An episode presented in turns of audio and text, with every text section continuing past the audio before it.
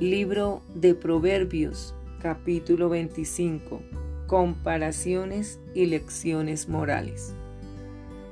También estos son proverbios de Salomón, los cuales copiaron los varones de Ezequías, rey de Judá. Gloria de Dios es encubrir un asunto, pero honra del rey es escudriñarlo. Para la altura de los cielos y para la profundidad de la tierra, y para el corazón de los reyes no hay investigación. Quita las escorias de la plata y saldrá alhaja al fundidor. Aparta al impío de la presencia del rey y su trono se afirmará en justicia. No te alabes delante del rey, no estés en el lugar de los grandes, porque mejor es que, te, que se te diga, sube acá y no que seas humillado delante del príncipe a quien han mirado tus ojos.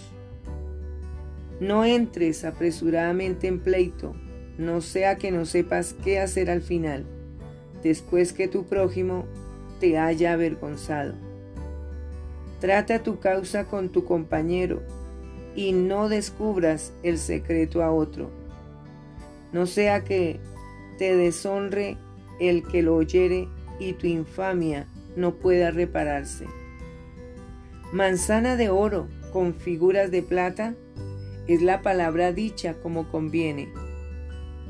Como zarcillo de oro y joyel de oro fino, es el que reprende al sabio que tiene oído dócil.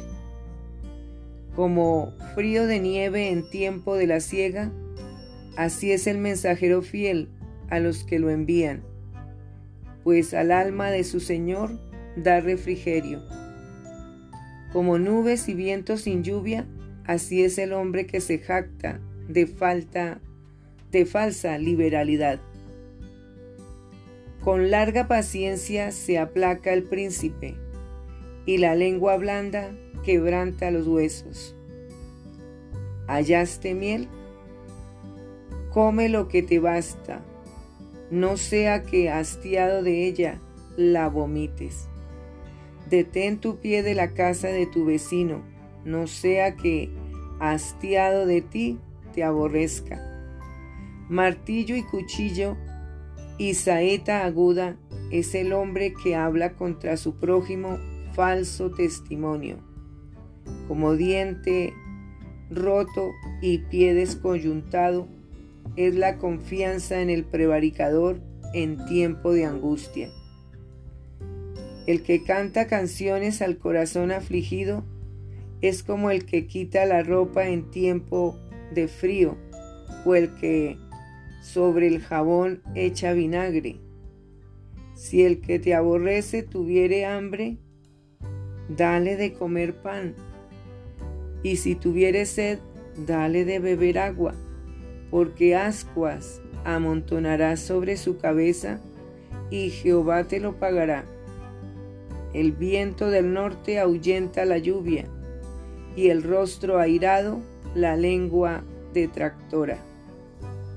Mejor es estar en un rincón del terrado que con mujer rencillosa en casa espaciosa. Como el agua fría al alma sedienta, así son las buenas nuevas de lejanas tierras. Como fuente turbia y manantial corrompido, es el justo que cae delante del impío.